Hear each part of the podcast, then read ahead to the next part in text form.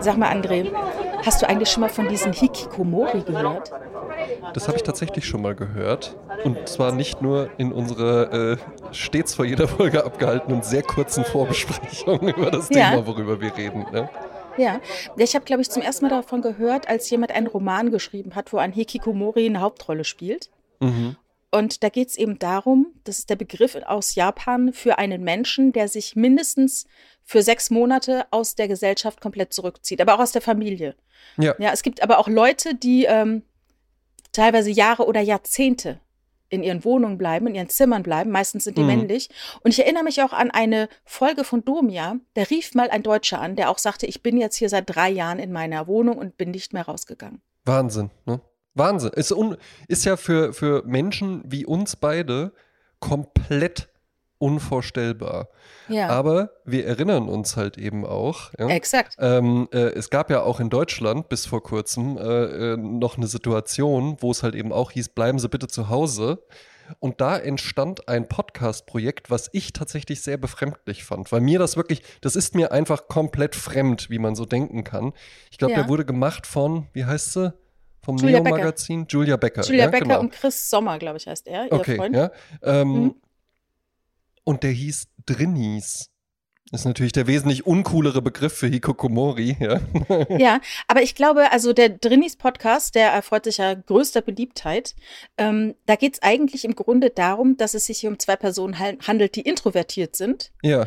und deshalb auch ähm, sehr viele Leute, die auch introvertiert sind, dort thematisch gut abholen, weil die auch teilweise so Anrufe oder beziehungsweise Anrufe, äh, Mails haben, wo die dann erklären, was Dinge, die sie tun als Introvertierte, um nicht mit anderen kommunizieren zu müssen. Gab es Ja. zum Beispiel mal eine Hörerin, die, an, äh, die anrief, ich komme mal wie Domian, äh, die sagte, äh, ein Lifehack wäre, wenn man in einer WG wohnt, dass man sich eine Mikrowelle kauft und die in sein Zimmer stellt, damit man nicht in die Küche muss, um mit den anderen, um mit den anderen dann zu kommunizieren. Ja, cool. Ähm, das ist natürlich auch alles viel, viel besser als, ähm, man muss ja dann nicht, ich sage jetzt nicht, Extrovertierte sind besser als Introvertierte, ja. Ähm, wir haben ja äh, sicherlich auch, obwohl wir beide wahrscheinlich eher als extrovertiert gelten würden, durchaus auch mal introvertiertere Züge. Ich finde es aber halt eben einfach interessant, wenn man dann, wenn das dann, das ist jetzt wirklich ein Vorschlag, wo dann viele sagen, gebe ich mal einen Daumen rauf, äh, schicke ich mal ein Herzchen, weil das ist ja eine ganz tolle Idee. Äh, dann muss ich ja gar nicht irgendwie daran arbeiten, wie ich halbwegs in der Gesellschaft klarkomme, weil ich habe ja jetzt die Mikrowelle einfach bei mir im Zimmer stehen. Ja.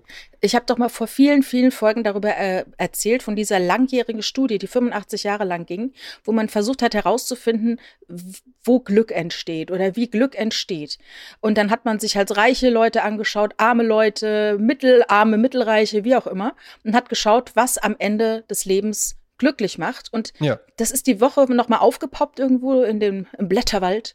Blätterwald sagt man gar nicht mehr, ne? Naja, Ähm. doch. Ja, wir sagen das hier schon noch. ja, ja, in den Kassetten hat man es gelesen. Und da war es dann halt so, dass äh, die Quintessenz dessen ist es, Beziehungen mit anderen Menschen zu pflegen, Freundschaften zu pflegen. Und das ist Eben. das am Ende, was glücklich macht. Und wenn du dich halt komplett zurückziehst, also diese Hikikomori, um nochmal auf die zurückzukommen, die möchten ja sich komplett rausziehen. Das hat ja seine Gründe. Ich kann mir in Japan natürlich vorstellen, gerade in Großstädten, eine Mhm. komplette Reizüberflutung und auch eine Überflutung der Anforderungen, die an jeden Einzelnen gestellt wird, was Leistung angeht, Performance Ja. angeht, dass man dann sagt, wisst ihr was, ich mache hier mal den Rollladen runter. Ich habe da überhaupt keinen Bock drauf. Ich habe auch die Kraft nicht dazu. Eben, und dann fängt das halt eben vielleicht, also das kann ich mir schon vorstellen, dass man sich dann da einfach mal rauszieht. Und dann kann es aber halt eben einfach passieren. Unsere Welt ist wahnsinnig gut dafür geeignet, dass das dann passieren kann, dass sich daraus dann plötzlich eben einfach ergibt. Und jetzt bleibe ich dabei. Und jetzt mache ich das weiter so. Ja? Hm. Und zack, ist dann halt eben einfach irgendwie mal der erste Monat rum, auf einmal ist das erste Jahr rum und irgendwann ist es für einen wirklich komplett unvorstellbar, das irgendwie auch nur halbwegs anders zu machen als so. Weil du Mhm. kannst dir dein Essen liefern lassen, du kannst dir Getränke liefern lassen. Äh, äh, für Männer, aber auch genauso für Frauen gibt es auch genügend äh, erotische Stimulation, die nur einen Klick entfernt ist. Ja? Ähm, Mhm. äh, du kannst irgendwie Spiel und Spaß haben mit irgendwelchen Online-Games oder sowas. Du kannst Stimmt. ja sogar auch wirklich mit Leuten kommunizieren, was Das ja toll stimmt. ist. Ne? Also wenn man Mhm. mal äh, ehrlich ist, wir beide, äh, wir machen hier seit äh, fast zwei Jahren, oder? Seit über zwei Ja. Jahren? Gehen wir jetzt schon ins dritte Jahr? Äh, wir haben 2020 angefangen. Ja, das dritte Jahr. Wir sind im dritten Jahr. Oh, Wahnsinn, Im Mai machen wir es drei Jahre. Ja. Ne? ähm, Zeit, Zeit, fliegt. Die Zeit vergeht, ja. Und wären ja. wir jetzt einfach zu Hause geblieben, wären wir jetzt seit drei Jahren zu Hause, ja. Ne? Äh, wir haben uns ja auch nur eine Handvoll Mal gesehen und das ist ja alles auch ganz toll. Und wir können, wir tauschen, also ich habe da auch so das Gefühl, dir sehr, sehr nah zu sein, ja. Mhm. Und dass du wirklich auch ein, ein elementarer Teil meines Lebens bist und nicht Teil mhm. schwieriger, aber auch äh, glückliche Situationen mit dir oder einfach, wenn wir was beobachten. Das ist für mich nicht großartig anders mit dir als mit irgendwelchen Leuten, die hier bei mir direkt um die Ecke wohnen. Mhm.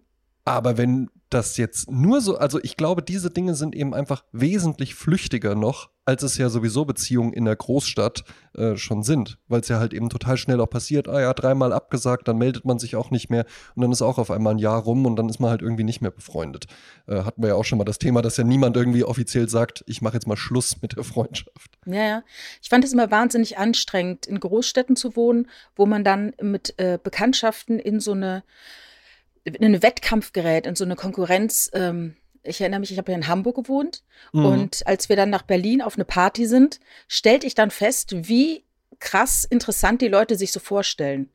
Also da sagte dann niemand, ich bin äh, Student und mache hier ein bisschen Germanistik, sondern da ist man gleich dann Autor oder man ist dann nicht eine Hutmacherin, man ist dann eine Modistin. Und ne, also so ist man gleich muss man versuchen, seine eigene, sein eigenes Dasein so geil zu, zu performen, zu, sich so geil vorzustellen, damit man in diesem ganzen Jahrmarkt der Eitelkeiten äh, noch irgendwie stattfindet, dass wenn du jemanden einen Typen kennenlernst und findest den interessant, dann musst du dich so interessant machen, damit ja, der halt dich überhaupt noch anruft. Es ist halt wirklich einfach ein Elevator-Pitch, den du Stimmt. immer wieder machen musst. Genau. So, und dann würde ich jetzt halt eben allen Drinnies und allen auch, vielleicht auch allen Hikikomoris da draußen empfehlen. Ich habe doch hier letztens mal erzählt vom Tischtennisverein. Das kann man ja. einfach machen. Da kannst du hingehen und da kannst du Leute kennenlernen. Und zwar, das fand ich bei diesem Trainees, ich will den jetzt gar nicht so runter machen. Ja, mein, nee, das ist ein, toller ein ganz, Podcast. ganz toller, toll gemachter Podcast, ist ja auch scheinbar sehr erfolgreich. Ähm, äh, und und wenn, wenn sich da Leute irgendwie wiederfinden, dann ist es ja gut. Ich fand nur damals diesen Text, diesen Beschreibungstext so unsympathisch, wo dann so, ja, äh, drin, da ist unser Lieblingsort, da fragt keiner, ob man noch äh, nach der Arbeit Lust hat, ein Bier zu trinken und so. Und wo ich dann so dachte, ey, ja, dann frage ich halt, also wenn das so, ist, ja. wenn das so schlimm ist, dass ich dich Mit jetzt dir ein Bier trinken zu wenn gehen, das jetzt ja. so schlimm ist, dass ein Kollege zu dir kommt und sagt, ey Jasmin, äh, wie sieht's aus? Nach der Arbeit noch ein Bierchen und ein bisschen plaudern. Wenn das so furchtbar für dich ist, ja, dann komm halt nicht, dann bleib ja. wirklich auch zu Hause.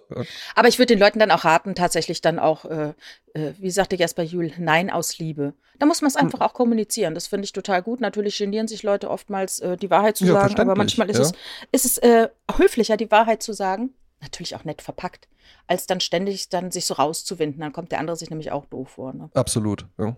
Hm. Wir haben äh, in unseren letzten zwei Folgen ja sehr viel über Japan gesprochen. Das stimmt. Es ist nämlich Japan Yorari. Oh, das war gut. ähm, ich habe auch mal so ein bisschen rumgefragt und äh, es kamen sehr viele Zuschriften mit vielen, vielen Anregungen, denen ich überhaupt nicht nachkommen kann, weil an diesem Wochenende zum Beispiel musste ich Laboom 1 und 2 schauen. Ja, da konnte ich nicht umhin. Äh, sehr interessant, äh, wenn man sich vorstellt, dass ich diese beiden Teenager-Filme, hast du die jemals gesehen mit Sophie Massot? Ja. Ja. Äh, die waren Moment, damals. Aber Laboom ist Eis am Stiel, oder? nee. nee, Laboom ist französisch nee. und Eis am Stiel ist dann die deutsche Variante Nein, davon. Nein, Eis am Stiel Nein? ist äh, die, ein israelischer Film Ach was. Also am Stiel sind ja israelische Filme äh, über so, das waren ja auch so nach Porkies, die so Teenager-Filme, die aber in den frühen 70ern, Mitte, Ende 70er gedreht wurden.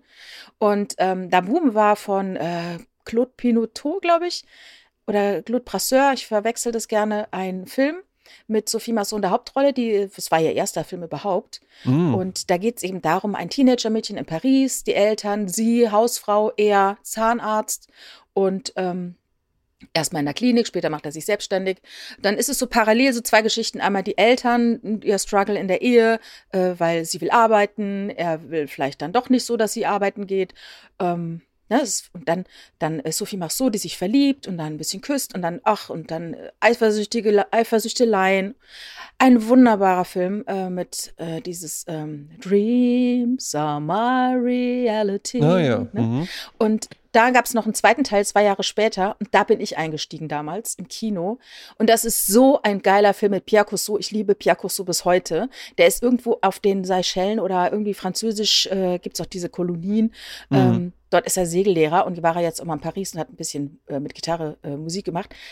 Das ist auch eine ganz tolle, äh, ganz toller Film. Eigentlich müssten wir beide auf die Letterbox-Liste machen, weil ja, die vorschlagen, elementar ja. sind, wirklich in ähm, L.A. Boom, ja.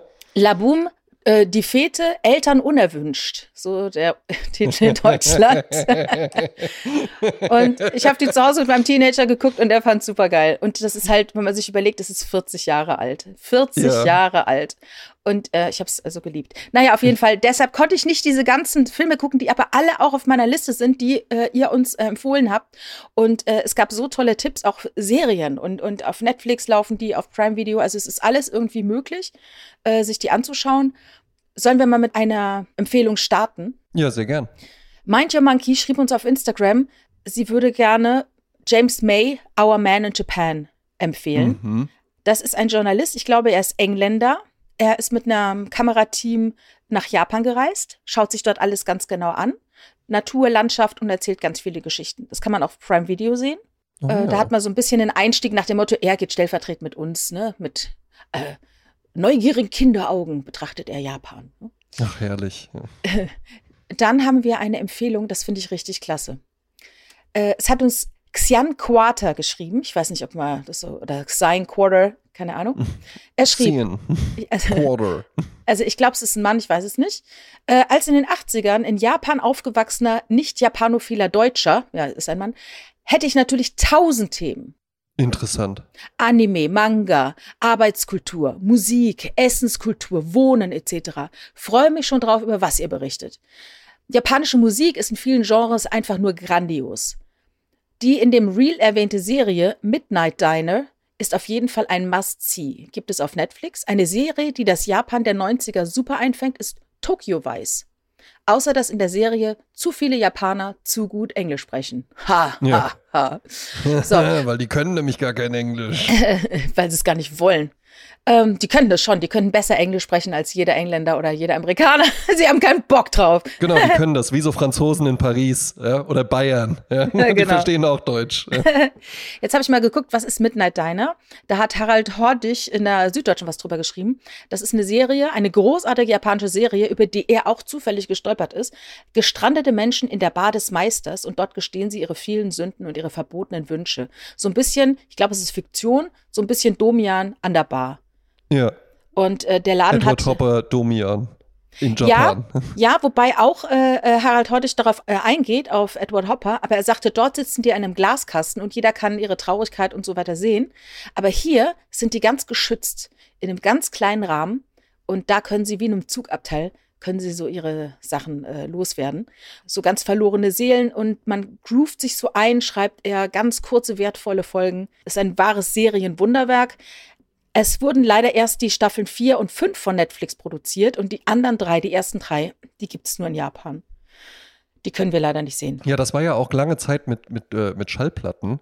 Ähm, äh, du bist ja noch mal vinylophiner als ich und vor allen Dingen auch eher damit aufgewachsen als ich. Aber die, äh, äh weiß ich nicht, die Beatles Revolver, japanische Pressung, das war ja dann noch mal besser als die normale Pressung zu haben.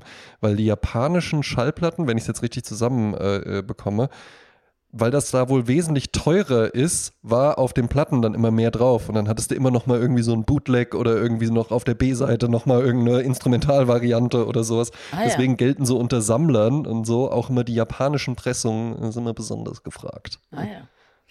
Äh, dann empfahl er uns ja noch Tokyo Vice, eine Anlehnung an Miami Vice wohl. Ah.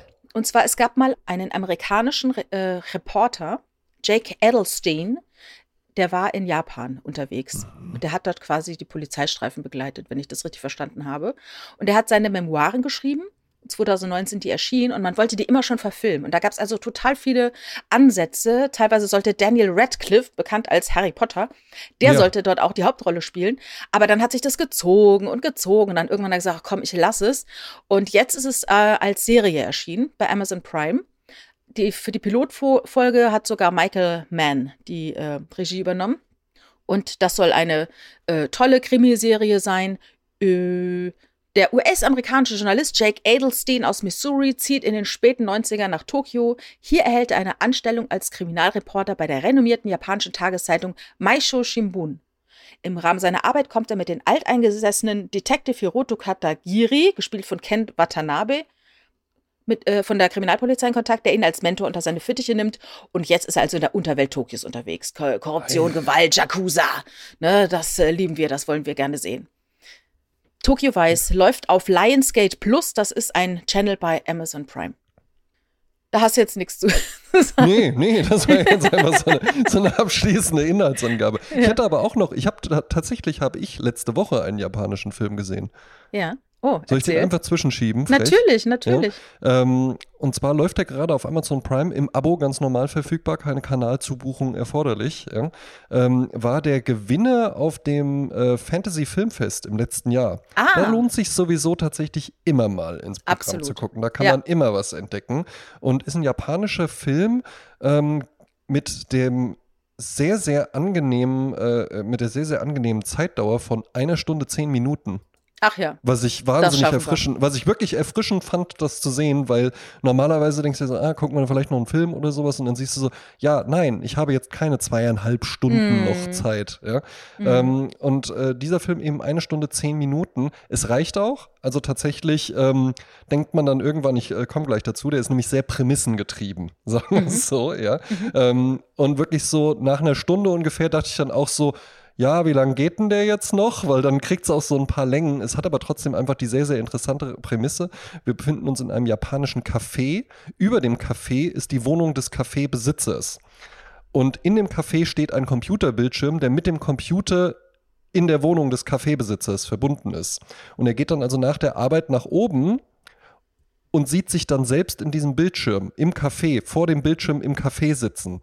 Und er sagt dann, ey, hör mal zu, pass auf, das hier ist jetzt zwei Minuten in der Zukunft, was du gerade siehst. Ja?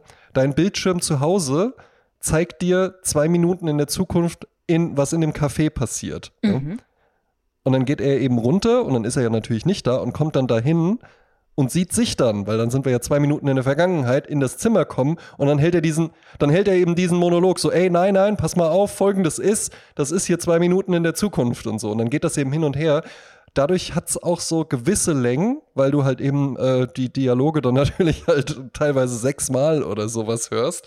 Ähm, es kommen dann später noch Freunde mit dazu. Einer ist irgendwie Physiker, die bauen dann so eine Schaltung, dass man eben noch weiter in die Zukunft gucken kann, dass sich die Bildschirme so ineinander spiegeln. Ist ein interessant gemachter Film, auch dahingehend, dass man dann nochmal so sieht, also meine äh, meine Partnerin äh, hat den mit mir geguckt und hat dann irgendwann wirklich so die Augen wegverdreht zum Schlafen, weil die dann auch gesagt hat, ey, guck mal, wie die alle aussehen, weil die sich einfach auch verhalten wie so Manga-Figuren. So, mhm. oh, Shibiguro Sabi, siehst du, was da gerade passiert? Nein, das darf doch wohl nicht wahr sein. Und so, also so völlig ja, so theatralisch. Genau, aber ja. ist ein sehr, sehr interessanter Film. Uh, Beyond the Infinite Two Minutes. Ich packe ihn auf die Letterbox-Playlist. Ja. Und die Prämisse ist dann, äh, schau nicht in die Zukunft, weil es bringt nichts, oder? Na, es passieren dann halt eben auch, es passieren dann auch noch Sachen. Vielleicht tauchen ja auch noch sowas wie Yakuza auf. Aber nur Ah so. Ah ja, okay.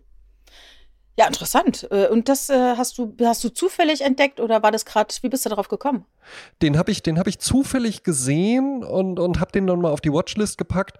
Ähm, dann war noch das Ding, dann habe ich einfach nur gelesen, Sieger auf dem Fantasy Filmfest, wo man auch mal wieder sieht, wie wichtig so Labels sind. Und dann habe ich gesehen, eine Stunde, zehn Minuten und dann dachte ich mir, ich könnte nichts verlieren. Ich habe ah, ja. diese Woche auch noch einen Schweizer Film geguckt. Wintergast heißt der. Ah ja. Der dann auf, auf Schweizerdeutsch gesprochen ist, weswegen man die Untertitel besser ranmacht. Hm? Ach ja, ja, ja, ja, ja. Ja, es gibt ja diesen ganz tollen Film Hinterholz 8 und der lief mal, also ein österreichischer Film, und der mhm. lief mal im Fernsehen mit deutschen Untertiteln und habe ich den damals aufgenommen und den immer wieder gesehen, weil der richtig toll ist. Da geht es nämlich ja. um ein Wiener Ehepaar, die ähm, sich ein Ferienhaus kaufen wollen. Ja, ja. Und wie das halt so total äh, äh, verrückt wird. Aber leider kriegt man den nur noch im Original und das ist teilweise so wienerisch, dass man es ja, ja, sehr, sehr schlecht nicht. versteht. Das ist äh, also schade. Verstehst drum. du wirklich nicht. Mhm. Hm. Wir haben noch eine Zuschrift von Juice on Sundays. Äh, die hat, oder der hat einen äh, Freund, der, der Andy. Andy! Ich war übrigens beim ja. Mundstuhl am Freitagabend. Das, ähm, so. Fand ich immer uncool. Echt? Absolut. Oh, ich bin mit denen groß geworden quasi mit Mundstuhl. Deshalb alle, die da waren, das waren wirklich so alles meine Generation, die alten. Die, Alle 28. ja, ich habe den, glaube ich, kennengelernt. Da war ich einmal in Hamburg, in den Docks haben die gespielt, da habe ich einen Krakow mitgenommen, der kannte die damals noch nicht. Und da ja, habe ich Grüße richtig. an Krakow. Ja. Ja, Grüß an Krakow und habe ich einen richtigen Lachflash bekommen. Also, der hat richtig wehgetan. Also das war so unfassbar albern lustig. Ja, ja, könnte, könnte bei mir auch äh, sicherlich, wenn man sich das anguckt. Ich habe mir da halt eben nur immer gedacht, so, ja, es gibt doch schon Badesalz. Nee, das ist ganz anders als Badesalz. Ehrlich? Ach, ja, ganz anders. Na gut. Es sind beide hessisch, aber es ist, äh, und zwei Jungs, aber es ist echt. In Hessen äh, ist nur Platz für ein lustiges Männerduo, das nur daraus besteht, dass man Dinge ständig wiederholt. Also der Andi ist Reiseleiter und macht auch Musik. Der kleine Bruder von einem Freund von Juice on Sundays und der macht zusammen mit seiner Frau, Freundin, wenn ich es richtig verstanden habe, einen Podcast, der heißt Oktopus zum Frühstück. Mhm. Also nicht Himbeereis zum Frühstück, sondern Oktopus zum Frühstück. Und es gibt noch eine Tokyo Damage Tour Guide, einen Tokyo Damage Tour Guide auf einem Google Drive. Ähm, da werden so Sachen erklärt, was man in Shinjuku machen kann, äh, wo es Bookstores gibt, äh, ein, der Gangster-Barber. Da wird auch gesagt, sprechen die dort Englisch? No. Sprechen sie Englisch? A little, ja? Ähm, ja, das das muss ich auch mal, witzig, wenn überall einfach nur steht Nein. Hier Nein. zum Beispiel, um zu zeigen, hier ist die GA Gallery in Shibuya-ku, Sendagaya. Äh, Und dann wird dann auch gesagt, wann haben die Öffnungszeiten. Die sprechen ein bisschen Englisch. What? A specialty bookstore for fans of modern architecture. Even selling a tour guide book for Tokyo's most impressive new buildings. How? From Shinjuku Station, it takes maybe 20 minutes walking. Go south on Mechidori, pass under the two train tracks, walk until you come to a Subway sandwiches on, the, on your right. Also ein richtig cooler Tourguide für Tokio. Und dadurch, dass der cool. auf Google- Google Drive ist, könnte der auch eventuell immer wieder aktualisiert werden. Ähm, also ich verlinke den in den Show Notes, könnt ihr euch den anschauen. Richtig äh, äh, interessant. Und manchmal schaut man sich sowas ja an und träumt sich dann so dahin. Ne? Da muss man nicht zwingend hin. Ja, Weil ich ja jetzt, nachdem ich Lukas Galgenmüller, ich muss ihn immer wieder betonen, diese YouTube-Filme, die sind so großartig von ihm, dass ich wirklich überlege, ähm, äh, meinen nächsten Urlaub, beziehungsweise ein, eine, einen Aufenthalt in Tokio äh, zu planen. allein oder dann äh, äh, mit Richard Klein? Dass Ja, er sich äh, vielleicht auch mal ein bisschen über Kurosawa informieren kann. Also ich würde natürlich Richard mitnehmen. Die Frage ist halt, wen, wen nehme ich noch mit, ne? ob, ob die Kinder mitkommen. Ne? Ja, äh, ja. Weil da war ich schon vor Jahren der große Wunsch, äh, nach Tokio zu gehen. Und ich Ach, könnte mir vorstellen, dass, Ach, ja, toll. ja, Die Kinder genauso interessant wie die Eltern.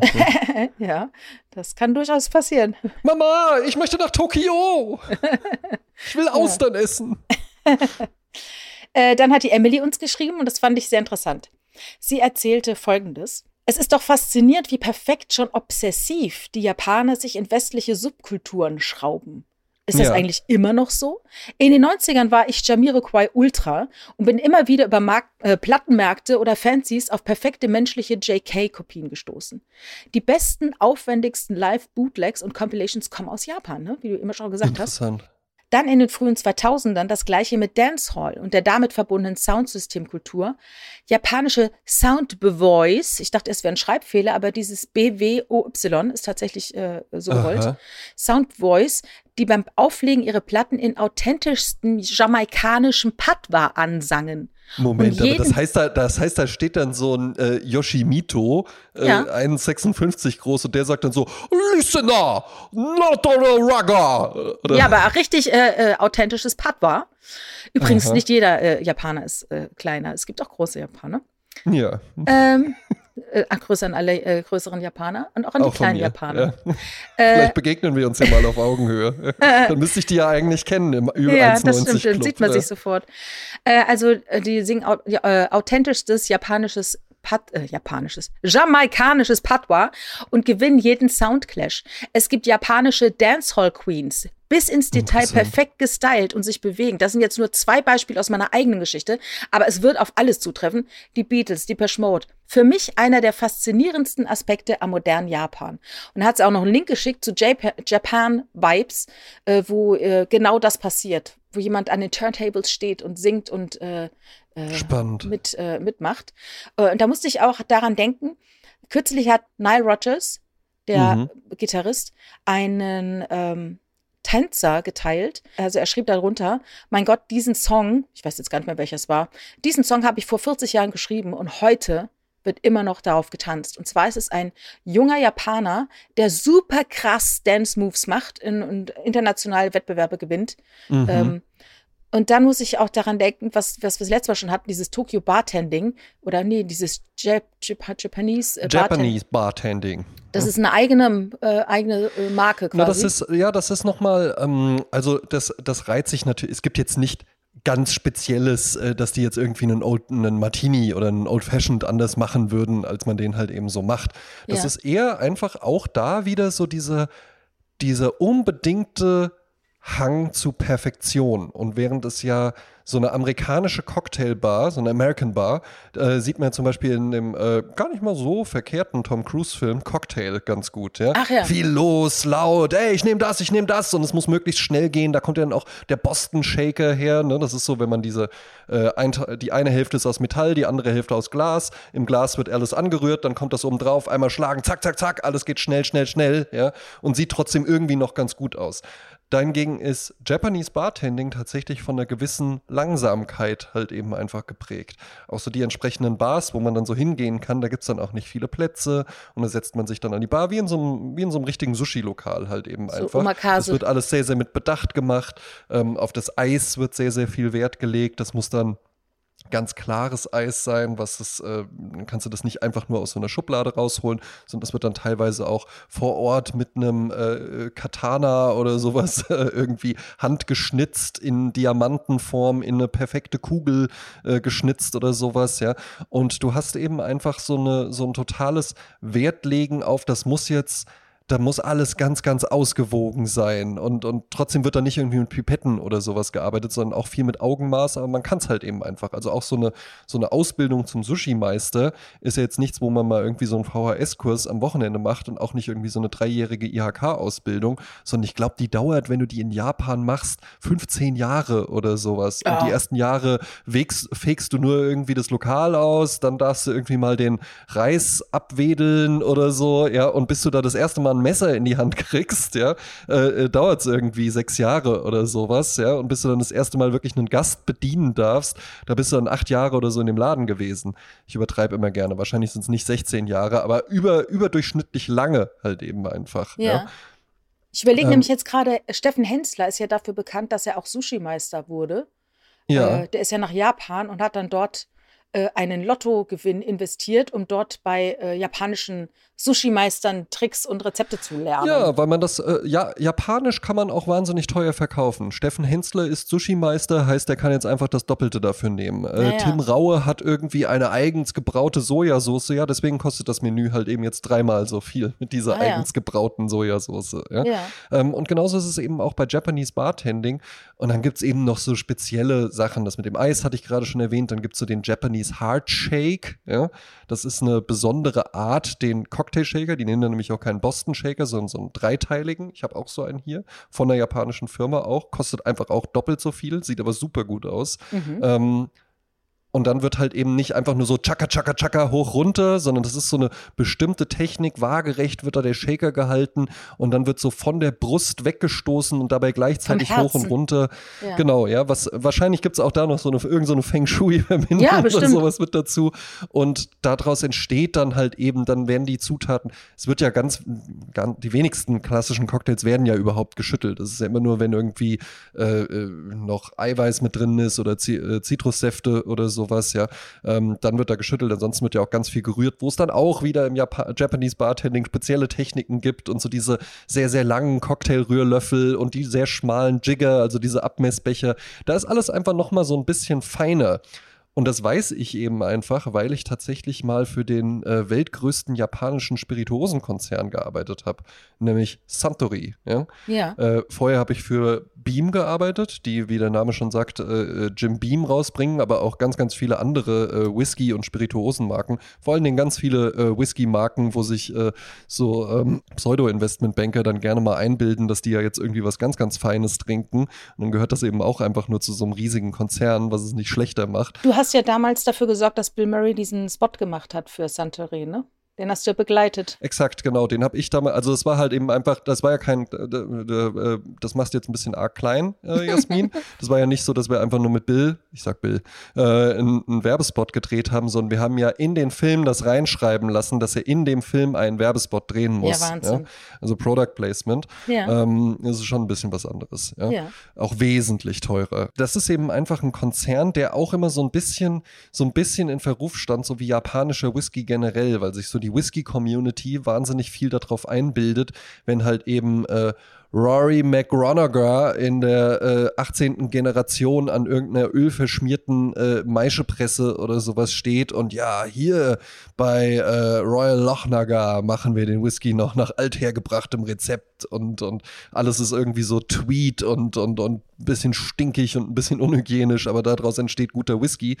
Und japanische Whisky-Manufakturen sehen halt überhaupt nicht so aus, sondern die sehen halt einfach aus wie ein Pharmakonzern. Und dann Ah, ja. steht da halt eben äh, Yoshi Yakamoto, ja, 1,56 groß mit so einer äh, FFP2-Maske, also musste ich jetzt machen, ja, äh, mit so einer FFP2-Maske und einem Haarnetz. Und der sagt halt einfach, ja, wir machen hier den Welt weltbesten Whisky, ja. Ja. Auf Japanisch natürlich. Und das wird dann halt eben übersetzt, weil der ja kein Englisch spricht. Ja. Ja. Und die gewinnen auch seit Jahren immer mal wieder dann so, da gibt es ja dann auch so Whisky-Wettbewerbe und sowas, ja, weil das halt eben das ist, was die Japaner besonders gut auch können. Die haben dann eben wirklich irgendwann einfach mal eine Delegation von Japan nach Schottland geschickt. Weil irgendwie im Norden oder sowas, ja, äh, äh, konnte man keinen Reis anbauen und dann wurde da halt eben überlegt, ja gut, was machen wir dann mit dem Getreide? Brot äh, ist ja nicht so unseres und dann haben die das mit dem Whisky irgendwie rausbekommen, dann haben die gesagt, dann guckt euch da mal an, wie man das macht. Und dann kamen die halt wieder mit der Technik und dann haben die so lange daran rumgefeilt, bis das jetzt halt eben einfach perfekt ist. Und du halt ein perfektes Whisky-Geschmackserlebnis hast. Ja. Und ist auch im Übrigen im Laden auch immer, äh, äh, ein, ein japanischer Blended Whisky kostet mehr als ein äh, schottischer Single Malt. Ja? Nicht Ah, ja. jeder, aber so die Standards halt eben einfach. Ja. Ja.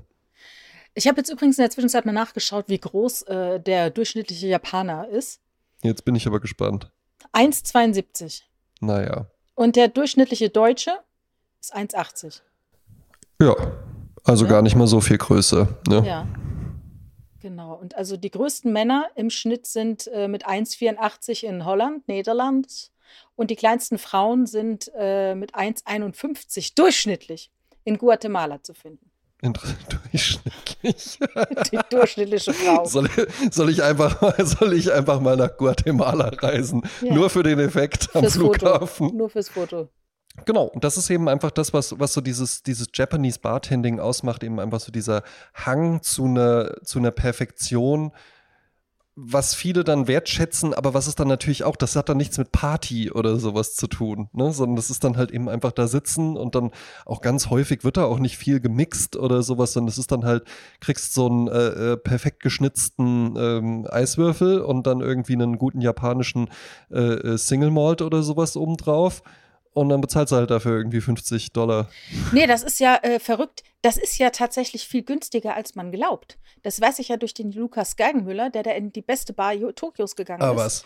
Und der hat dann einen Drink bekommen, der war obendrauf ja, äh, Parmesan geraspelt. Überleg dir mal. Mhm. Und Ja. darüber halt so ein Eiweißschaum. Und das hat irgendwie 8 Euro gekostet. Das hätte in Köln mindestens 15 Euro gekostet. Ach was. Ach, Also die. Preise in Tokio, in Restaurants und in Bars sind so unfassbar günstig, dass es sich wirklich fast schon lohnt, dort essen zu gehen, ein Omakase zu machen, als in Düsseldorf oder hier im Excelsior Ernst. Lohnt sich denn dann, wenn man Abendessen möchte, einfach nach Tokio zu fliegen und das da zu machen? Ich glaube, man sollte mehrere Male Abend essen, Ja. dann würde es sich auf jeden Fall Habe ich, hab ich heute ein, ein Instagram-Video gesehen. Es ist, wenn man in LA lebt, ist es günstiger, nach Südkorea zu fliegen und da irgendwelche Gesichtsbehandlungen zu machen, als das in LA zu machen. Ja, klar, ich meine, äh, viele fahren in die Türkei und machen dort ihre Schönheits-OPs und ihre Haartransplantationen und so, ne?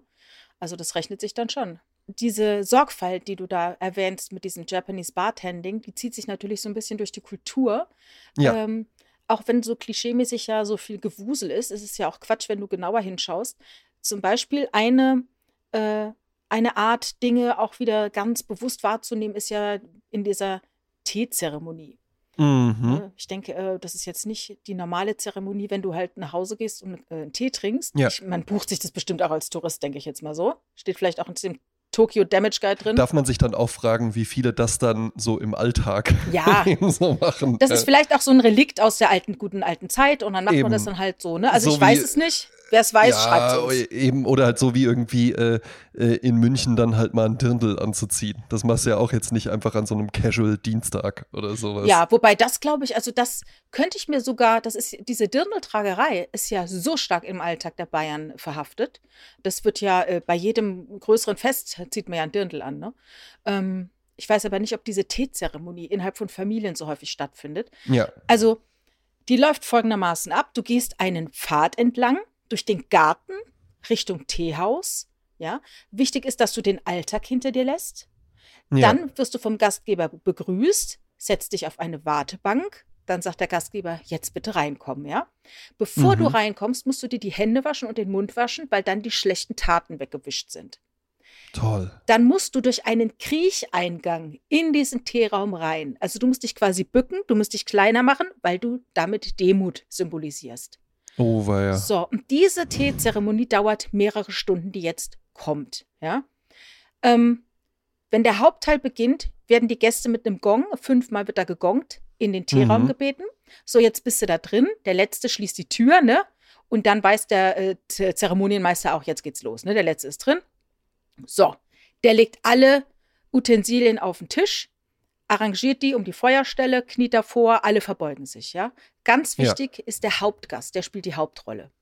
Der sitzt als Erster in der Reihe. Und er muss genau wissen, was, was passiert, damit er auch ganz genau agieren kann und die anderen ahmen ihn danach. Ne? Mhm. Ähm, das ist genauso wie mein Vater, wo wir in der Bretagne mal im Fischrestaurant waren und er hat sich dann die große Fischplatte bestellt und dann wurden neben ihm rechts und links die ganzen Werkzeuge aufgebaut, wo er keine Ahnung hatte, was er für was benutzen sollte und guckte Ja. dann an den Nachbartisch, der was ähnliches bestellt hatte. Nur der arme Kerl hatte auch keine Ahnung. Also die haben dann gegenseitig versucht, sich was abzugucken. Keiner wusste, wie es geht. Ne?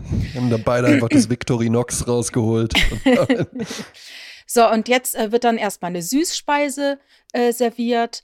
Ähm, und der Teemeister macht dann den Matcha, ne? Das kennen wir ja alle Mhm. von Attila Hildmann. Damals, als ich da doch die veganen Kochbücher von dem gekauft hatte. als, als, der, als der noch angesagt war ich- und nicht nur genau. berüchtigt. als er einfach nur vegan war und Physikstudent. Äh, dort, äh, da, der, also der Matcha wird dann halt zubereitet äh, und dann wird dem Hauptgast der Tee angeboten und der muss vorher die Schale zweimal drehen, das ist ganz wichtig. Er muss in drei Mhm. Schlucken den Tee langsam trinken, dann wieder an den Gastgeber zurückgeben, der macht wieder neuen, der rührt wieder neuen Tee, dann wieder an den nächsten Gast. Also so geht das, das ist ja eine ewig, also für ungeduldige Menschen eine, eine Eben. Gibt's, Tortur, das, gibt's ne? die Teezeremonie auch to go?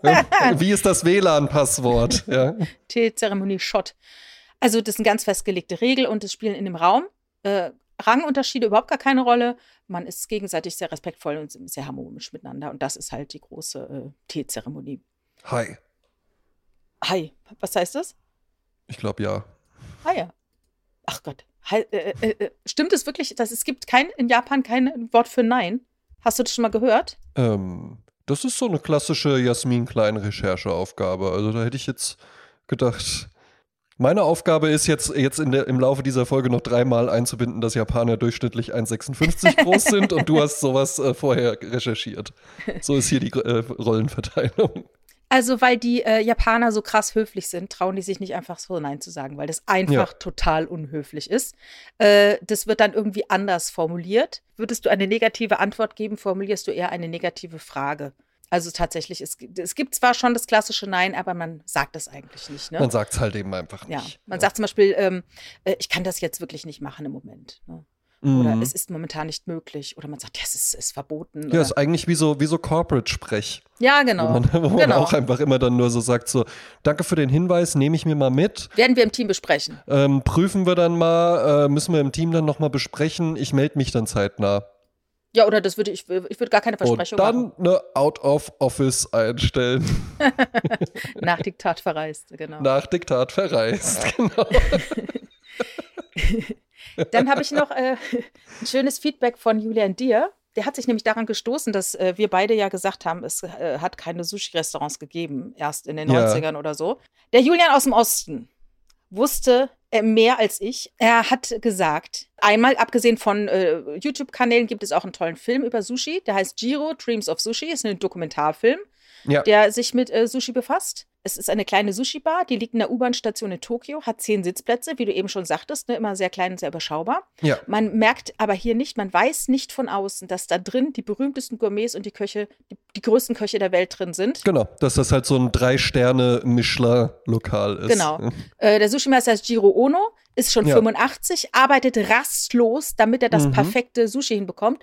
Und sein Restaurant Sukiyabashi Jiro wurde 2009 mit drei Sternen, wie du eben schon sagtest, ausgezeichnet, das beste Sushi-Restaurant der Welt. Der wird, der, der Sushi-Meister wird in Japan total verehrt. Restaurant ist eine Legende. Und jetzt, sein Sohn soll das jetzt bald übernehmen und so. Und Also der Film ist jetzt schon ein bisschen älter, vielleicht hat er Sohn schon längst übernommen. Ich weiß gar nicht, ob äh, Jiro Ono noch lebt, aber das Oh, könnt ihr. oh, oh, oh, oh, oh, der arme Sohn. Der arme- ja, das- ich, ich höre dir trapsen. Das ist immer schwierig. Ja, aber dann hat er mir noch was erzählt. Er hat eine Sprachnachricht geschickt, die ich jetzt aber nicht hier einbinde.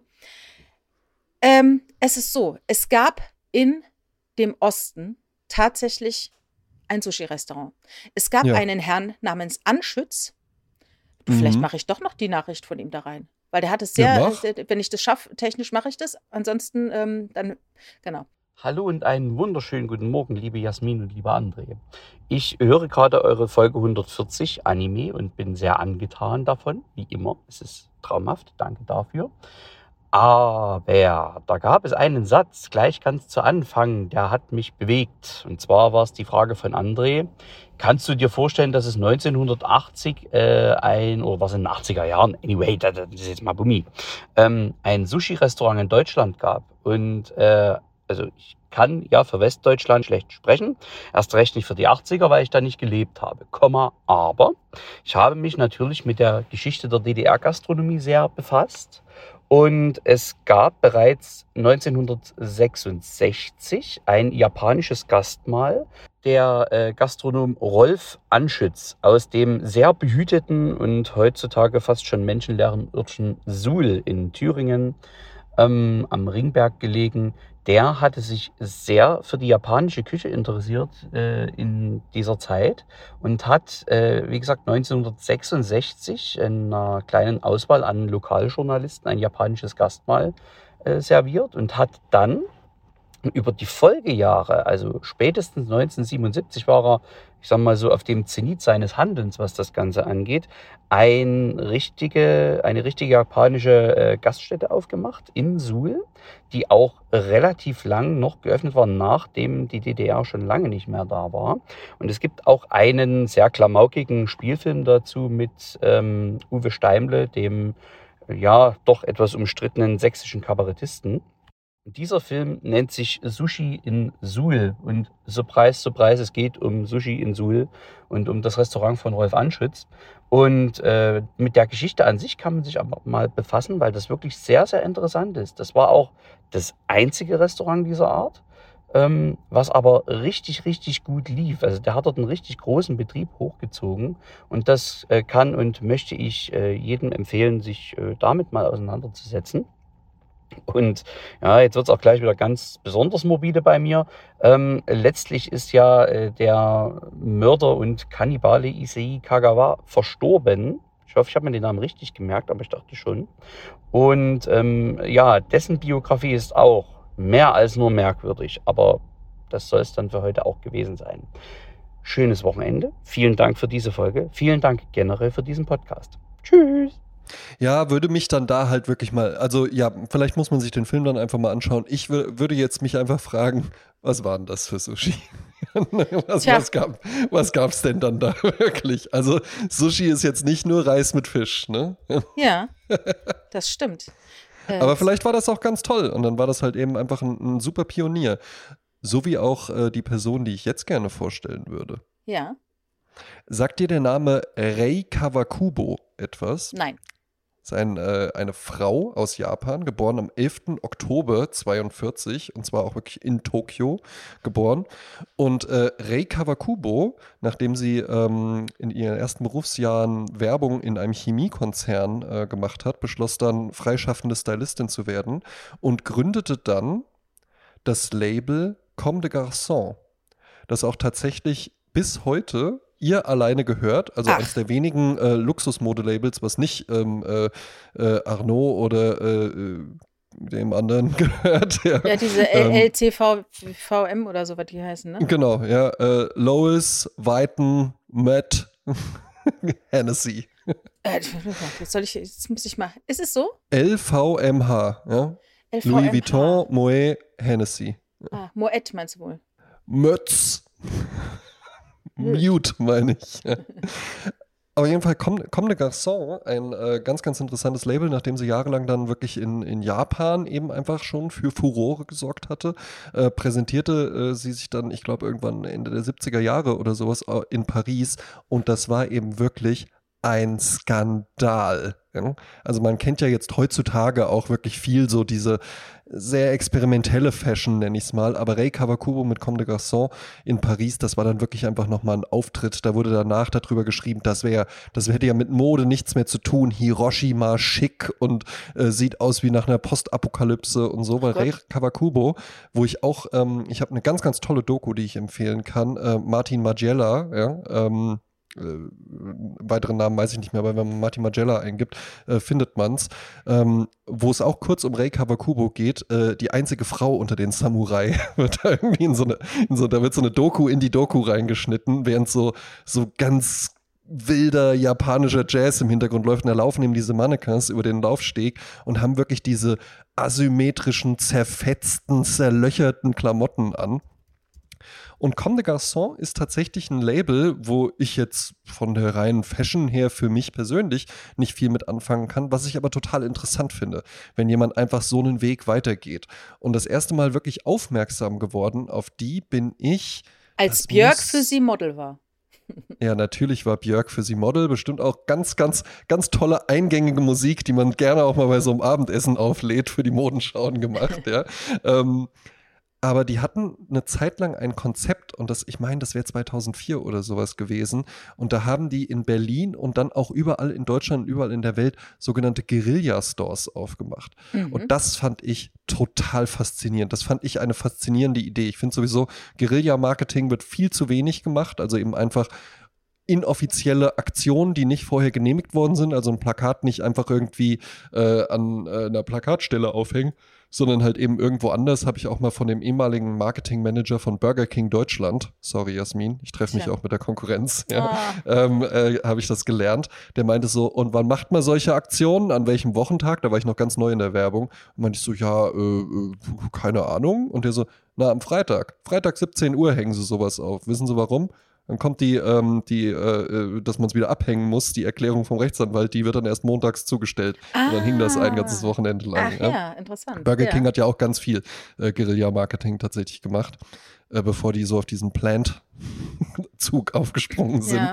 War ja wirklich, ist ja Der super interessant. Ne? Das war ja wirklich mhm. so vor 15 Jahren ein komplett anderes Unternehmen einfach. Ja. Mhm. Ähm, auf jeden Fall, ähm, Rei Kawakubo, diese Guerilla-Stores, das fand ich so eine interessante Idee, weil da waren dann eben einfach so Pop-Up-Stores, aber in anderen Stores waren die drin. Das heißt, es konnte dir passieren, ah, ja. dass du in Berlin einfach in irgendeinen Kunstbuchladen reingehst und in Reihe 4, Gang 6 ist dann halt eben plötzlich einfach so, hängen dann halt eben so Comme des Garçons-Klamotten, die du dann da kaufen kannst. Und zwei Wochen später sind die Sachen einfach wieder weg oder irgendwo in der U-Bahn in einem Fotoautomaten und so. Und das finde ich, fand ich so eine interessante Idee wirklich, weil wir ja auch, wir hatten es ja auch immer besprochen, so die Innenstädte sterben aus, die Leute bestellen alles nur noch online. Und das war ja wirklich, das war ja ein Riesen-Hype dann einfach nur rauszubekommen, wo ist der neue Comme des Garçons Pop-Up Store? Da sind die Leute ah. teilweise dann hingeflogen. Ja? Ach, krass. Und das fand ich, äh, fand ich wahnsinnig interessant und ist äh, äh wirklich wirklich ein Label, was ich einfach, einfach echt spannend finde. Gibt es auch immer noch. Sie ist mittlerweile 80 Jahre alt tatsächlich, aber immer noch umtriebig. Aber ja. sie ist ja auch die einzige Frau unter den Samurai. Apropos Samurai, wir haben noch ein bisschen Input zu den Jakuza, zu der Jakuza. Ja. Und zwar hat der Omar geschrieben. Als André meinte, keine Angst vor Japanern haben zu müssen, sollte er mal einige der guten Jakuza-Filme, die das Genre zu bieten hat, ansehen. Es, gibt, es gibt eine Vielzahl an Klassikern über die Jakuza, wie Hanabi, das hatten wir in der ersten Folge ja schon besprochen, ja. Black Rain oder Outrage, um nur einige zu nennen. Die japanische Mafia strahlt eine ganz eigene Faszination aus, stark geprägt von Hierarchien, Riten, Traditionen und ausgeprägter Grausamkeit, hat sie einen ganz eigenen Platz im Bereich der organisierten Kriminalität.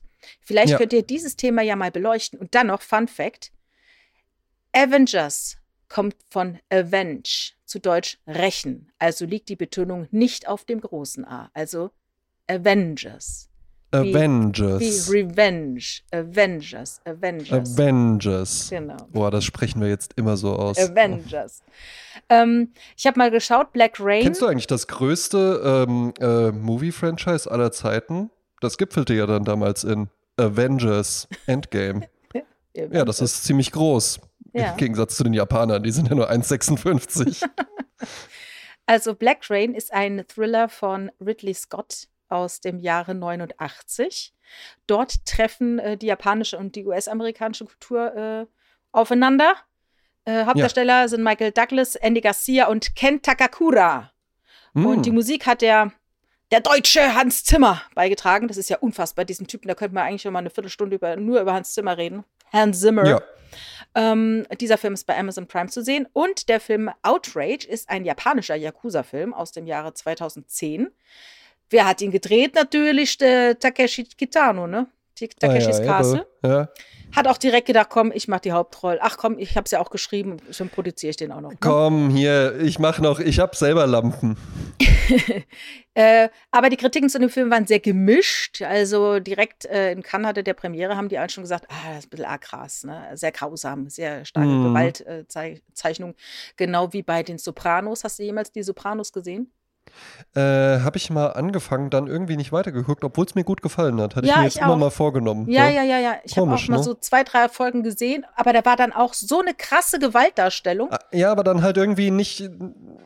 Also ja, das teilweise macht mir so jetzt nicht So, so, so, so unnötig so. Slasher-mäßig. Ja, ne? aber ich denke so, jetzt reicht's aber auch. Also ich weiß noch damals Braindead, Peter Jackson, bevor der die ganzen Herr der Ringe-Nummern gemacht hat, Ja. äh, das war ja ein, ein, ein Blutorgie, ne? aber, der, aber, der ist, aber der ist ja, der ist ja nicht so, dass man denkt so, oh nein, ich kann nicht Man hat keine hingucken. Angst, nein, aber es- Nee, irgendwann sondern denkt man, oh, jetzt noch ein Arm und jetzt noch ein Ohr und ja, ist gut jetzt, ne? So, also es ist dann auch so ein bisschen übertrieben nach dem Motto, äh, wenn es nicht äh, plot-driven ist, dann ist es so ein bisschen, ja gut, ne? Ja. So. Wenn, wie heißt es so? Wenn es, äh, wenn es ästhetisch ist, dann ja, wie Nacktbilder im Playboy. So, Ja. äh, fa- fallen dir noch äh, Yakuza-Filme ein? Hast du sowas schon mal gesehen? Ja, ja, ich habe, ich weiß nicht, ob das jetzt ein Yakuza-Film ist, aber so Hardboiled oder sowas, das ist, glaube ich, eher so Hongkong-Kino. Tatsächlich. so, nee, das hat gar eher nichts mit China. Yakuzas zu tun. Ja. Aber so ein bisschen, so ein bisschen faszinierend ist das halt natürlich auch. Dann hat man ja auch mal gehört, ähm, äh, das hattest du, glaube ich, auch irgendwo äh, noch auf dem Zettel stehen, diese Onsen-Bäder. Ja. Ne? Also quasi die Genau, japanische von Dennis. Sauna, was dann halt nicht mit einer finnischen Sauna Nee, gleichzusetzen Thermal, ist, sondern nee, eher das Thermalbad. thermal, genau. Dass ja. man sich so badet. Und da ist ja dann halt eben so das Ding, so mit Tattoos kommst du hier nicht rein. Weil die Leute, die tätowiert sind, sind halt die Jakuza. Genau. Ne?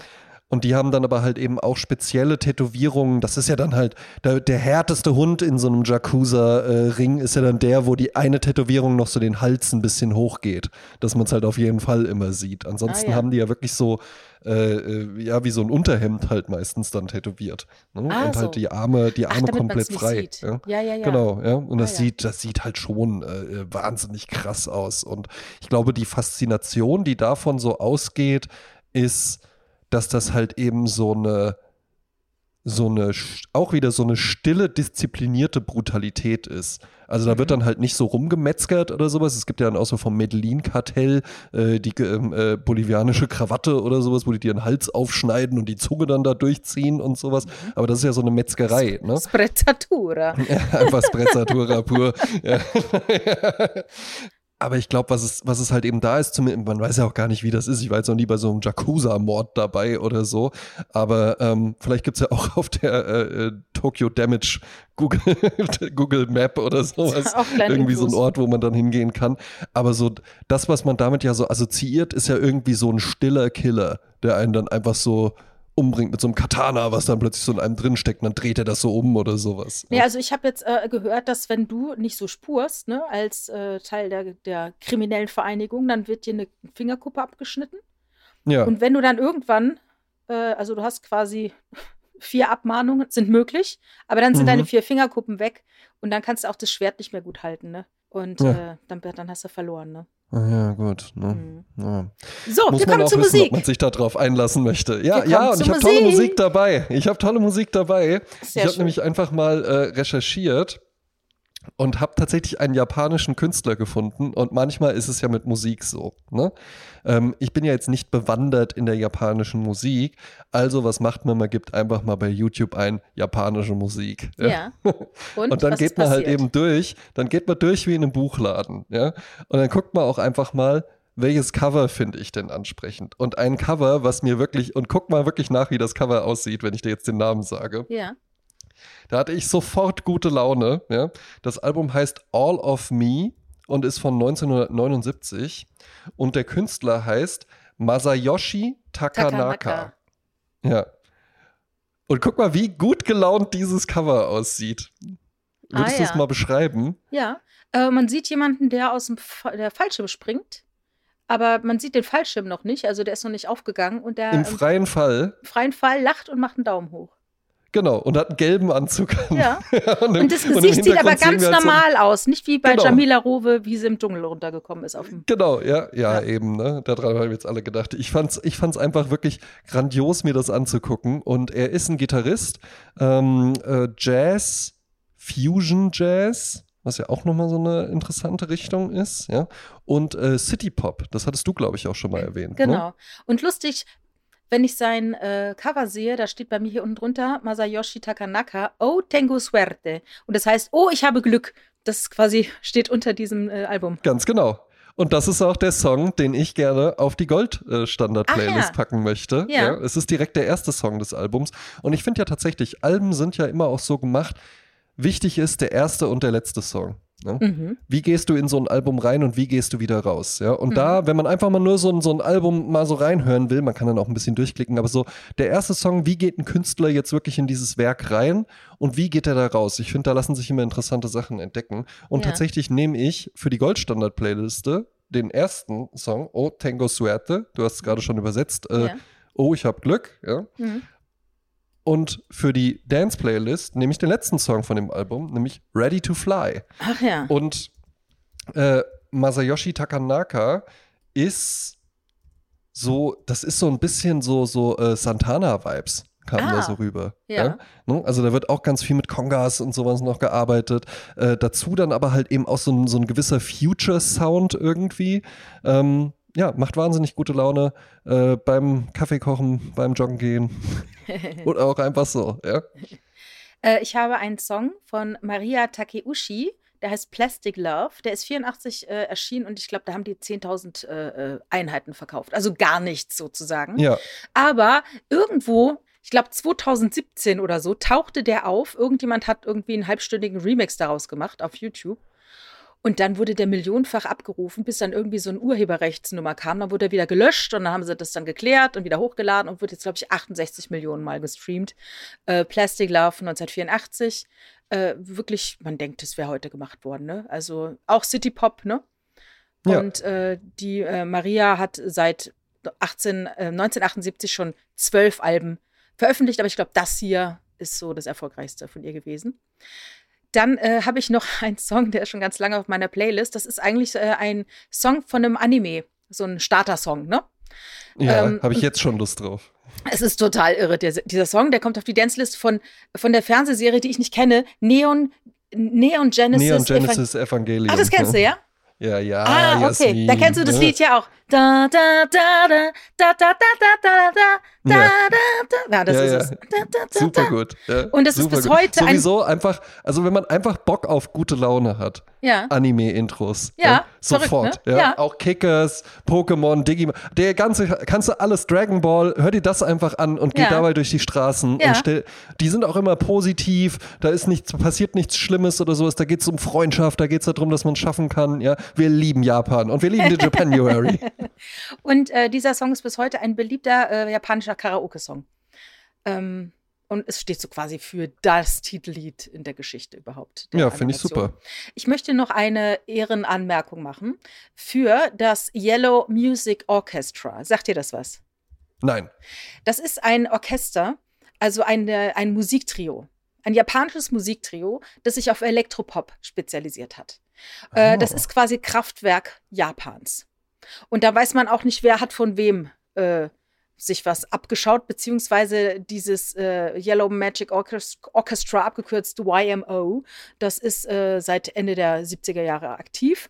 Leider ist jetzt am, manche sagen am 11., andere sagen am 14. Januar diesen Jahres der Schlagzeuger verstorben, Yukihiro Takahashi. Ja. Äh, aber du wirst äh, den Bassist vielleicht nicht kennen, Haruomi Hosono, aber du kennst auf jeden Fall den Keyboarder. Das ist nämlich Ryuichi Sakamoto. Der gehörte also diesem Orchester an. Ja. Oder gehörte ihm noch an, ne? Und äh, es gab mal eine Werbekampagne mit Fujifilm. Und da hat dieser, äh, diese Gruppe einen Boom elektronischer, japanischer äh, Musik ausgelöst. Also nennt man dann dort Technopop. Also das war ah, so krass wie äh, die Beatles in England, so krass war das damals mit den Yellow Magic Orchestra. Und die hatten halt besondere Haarschnitte, so wie Kraftwerk ja auch so ein spezielles äh, Aussehen hatte. So ein Look. Ja. So hatten die einen bestimmten Haarschnitt und du erkennst heute noch bei japanischen Geschäftsleuten mittleren Alters, die so damals ihre Jugend hatten, ob sie äh, beeinflusst sind vom Yellow Magic Orchestra. Das ist ein ganz spezieller äh, kurzer Haarschnitt. Interessant. Der nennt sich ja. Techno-Cut. Techno-Cut. Techno-Cut, ja, kann man mal googeln. Hm. Ja, Rei Kawakubo, weil ich sie hier noch sehe, auch ein ganz spezieller Haarschnitt. erkennt, man, erkennt man auch sehr schnell wieder. Ist so ein Samurai-Haarschnitt auch. Aber ah, wie ein Helm, ja? Wie ein Samurai-Helm halt eher. Ähm, beliebte Kategorie, die ich äh, zwischendrin immer mal vergessen habe, ausgelesen. Ja? Ähm, ich habe äh, Michelle Houellebecqs äh, äh, neuesten Roman Serotonin gelesen. Ja. Äh, ging mir gut rein, so wie alle anderen auch. Ich habe allerdings dann auch gemerkt, also worum geht's? Äh, ist es das typische Houellebecq-Thema, Mittelalter Typ in Frankreich, im Bett läuft nichts mehr, irgendwie so ein bisschen zynisch, irgendwie so ein bisschen verbittert. Äh, Im zweiten Drittel des Romans passiert dann irgendwas Krasses und am Ende äh, äh steht zu befürchten, dass die Person gestorben ist. Ja? Ah, ja. Ähm, auf jeden Fall viel Unglück und tatsächlich, dass man es so zusammenfassen kann. Also es war trotzdem, ähm, ähm, ich habe es gerne gelesen, so wie ich auch alle anderen Bücher von ihm bisher gerne gelesen habe. Ich habe aber gemerkt, wenn man mehrere hintereinander wegliest, dann ist das irgendwann wirklich, dass man sich so denkt, ja. Ich hab's jetzt begriffen. Da ja. hat jemand so seine Form, in die der dann halt irgendwie ja, einfach ja. so eine andere Handlung reingießt. Mhm. Also ähm, es gibt dann tatsächlich immer wieder so Elemente, die wieder auftauchen. Trotzdem äh, würde ich eine Empfehlung geben, wo ich mich sehr, sehr drauf freue, ist morgen erscheint von einem unserer beider Lieblingsautoren, Brad Easton Ellis, genau. nach jahrelangem Warten endlich ein neuer Roman. White war ja eher so eine Dokumentationsgeschichte. The Shards heißt der, genau. Ein neuer Serienmörder in L.A. Äh, ich sehe äh, äh, Brad Easton Ellis in Köln. Demnächst, am 9. März ist er nämlich, äh, in der Kulturkirche ja. in äh, Köln-Nippes. Ähm, dort wird Bernhard Robben durchs Programm führen und Gerhard Köster mit seiner tiefen, ja. sonoren Stimme wird dann die deutsche Übersetzung übernehmen. Und Sie hören hier 1,97 Meter, äh, äh, die darüber sehr, sehr traurig sind, weil ich werde an dem Tag sogar auch in Köln sein, aber kann da nicht hingehen, weil ich leider auf einer Preisverleihung bin. Ich habe auch was äh, angelesen und zwar gibt es eine Buchreihe von Mason Curry, die, äh, da geht es um äh, tägliche Rituale von berühmten Künstlern. Mhm. Und er hat zwei Bücher geschrieben, äh, also hat, hat es wirklich zusammengetragen, ne? also Bücher gelesen, Autobiografien gelesen, Sachen aufgeschnappt und hat überlegt herauszufinden, äh, ein Künstler ist ja per se sehr kreativ, hat Dinge im Kopf, muss irgendwie versuchen, diese Kreativität in seinen Alltag zu integrieren. Wo schaffe ich äh, äh, es, produktiv zu sein, ne? meine inneren Dämonen zu äh, ne? besiegen und gleichzeitig einen guten Output zu haben, um davon leben zu können, im besten Falle. Und da gibt es bestimmte Rituale und Tipps, die anderen was helfen können. Musenküsse ja. nennt er das auch. Und dann hat er zwei äh, äh, kleine Bändchen rausgebracht. Einmal, äh, der erste Band heißt Für mein kreatives Pensum gehe ich unter die Dusche. Mhm. Und der zweite Band hieß Am kreativsten bin ich, wenn ich bügle. Das ist von mir. Auf einmal fiel ihm auf. Krass, ich habe jetzt, ich habe jetzt zwei Bücher und äh, da habe ich über, ich sag mal, 100 Künstler gesprochen, aber nur 13 davon sind Frauen. Was ist passiert? Und dann hat er gesagt, okay, ich mache noch mal ein drittes Buch da sind nur Frauen drin, Künstlerinnen. Ja. Weil er sagte, das ist nämlich das Krasse, wenn du jetzt in den letzten 100 Jahre Künstler gehst oder noch 200 Jahre, die Männer wurden meistens unterstützt von Mäzenen, von der Kirche, mhm. von, äh, vom Hof, äh, hatten eine Frau, die die Wäsche gemacht hat, ne? hatten äh, Leute für die Care-Arbeit, sage ich jetzt mal. Aber was ist denn mit den Künstlerinnen? Wie geht's denn da ab? Und wie haben die es denn geschafft? Ja, eben. Ja. Wer redet denn mal über Frau, Mann? Ja? Wie haben die es denn geschafft, äh, Rituale zu schaffen? Äh, welche Rituale hatten die, um Kunst zu machen? Und das ist äh, auch sehr interessant. Das Buch heißt Mein kreatives Geheimnis sind bequeme Schuhe. Ja, ja. Viel Wahrheit. Sehr schön. Zieht euch echt bequeme Schuhe an, weil es ist nicht, es trägt wahnsinnig zum, zur Lebensqualität bei, wenn man Schuhe hat, in denen man gut laufen kann. Ja, ja, ja. Wobei bequem jetzt bitte nicht äh, mit praktisch verwechselt sein sollte. Also ich habe hier letztens erst mit einer Hörerin, die sehr hoch gewachsen ist, auch äh, eine Diskussion über ähm, äh, Schuhe mit Absatz geführt und auch gesagt, ja, bequem sind die sicherlich nicht, zumindest nicht so bequem wie ein paar Sneaker oder sowas, aber sieht halt super aus. PS, meinst du, dass meine äh, englischen Lederschuhe mit Ledersohle irgendwie so bequem sind wie Sneaker? Nein, aber die sehen halt gut aus. Ja? Also bitte auch, bitte auch einen Spagat schaffen zwischen gut aussehen und bequem. Aber man darf auch nicht vergessen, mit zunehmendem Alter äh, spielt die Gesundheit auch immer mehr eine Rolle. Und da sind zu spitz zulaufende Schuhe sehr wenig dienlich. Ja, Gott sei Dank bin ich erst 16. Du bist ja, so, du bist ja noch blutjung. Ab, ähm, ganz zum Schluss empfehlen möchte ich noch, es ist äh, nach einer kurzen ähm, äh, Weihnachtspause im Dezember ähm, am Donnerstag, dieser Podcast erscheint ja freitags, am Donnerstag eine neue Ausgabe des Bravo Dentons Podcasts erschienen. Ja. Der Podcast, den ich für die internationale Wirtschaftskanzlei, in der ich arbeite, ja. um das ganz zum Schluss auch nochmal reinzubringen, äh, produziere. Hört da doch gerne mal rein und lasst gerne mal äh, fünf Sterne bei iTunes oder bei Spotify da. Ähm, da freue ich mich sehr drüber und alle anderen auch. Ja, ja und wenn ihr eh gerade schon dabei seid, Sterne zu vergeben, dann vergebt doch uns auch mal Sterne oder gerne schreibt eine kleine Kritik bei Apple Podcasts. Der letzte, die letzte textliche äh, äh, Sterne, die sind schon äh, ein bisschen länger her. Wir würden uns wahnsinnig freuen, wenn ihr mal einfach so zwei, drei Sätze schreibt, wie findet ihr uns und äh, gebt uns fünf Sterne, wenn es euch gut gefällt. Seid bereit, nächste Woche, ähm, die letzte Woche des Japanuary. Ja. Dann. Ja. Und äh, ich kündige, kann ich jetzt einfach schon mal, äh, schon mal einen kleinen Teaser geben. Ich du kündige in dieser kommenden Folge ein Projekt an, was ich ah. mir für 2023 vorgenommen habe, was ich jeden Monat einmal dann machen werde. Oh. Und an dem Sonntag auf die Folge drauf wird es dann soweit sein. Ja? Also äh, im 1. Februar, Sonntag. Am 9, genau, am 29. Äh, Januar werde ich, äh, werde ich das, was ich mir für dieses Jahr vorgenommen habe, dann zum ersten Mal machen. Für den Monat Januar und dann eben wieder im Februar. Ah ja, da bin ich aber gespannt. Mehr dazu später. Okay, okay. Wenn Sprezzatura zurückkehrt. Prima, dann würde ich sagen, bestellen wir uns jetzt äh, einen leckeren japanischen Cocktail. Der ist ja bekanntlich auch für einen schmalen Taler zu haben, aber mal schauen, ob wir den dann noch. Schön mit Parmesanhaube, äh, wie wir es so Ob wir den dann noch bekommen. Ja, genau, ja. ja. Bacon Washed war auch eine Zeit lang ganz, ganz äh, beliebt. Whisky Bacon Washed. Ja, das mag ich ja gar nicht. So diese Raucharomen und so, das ist nichts für mich. Ich kann nee. Spaß dran. Nee, ist nix. Na gut. Ich nehme Parmesanhaube. Und dazu Sushi aus Suhl. Huhu. Alles natürlich serviert, während man bequeme Schuhe trägt. Unter der Dusche.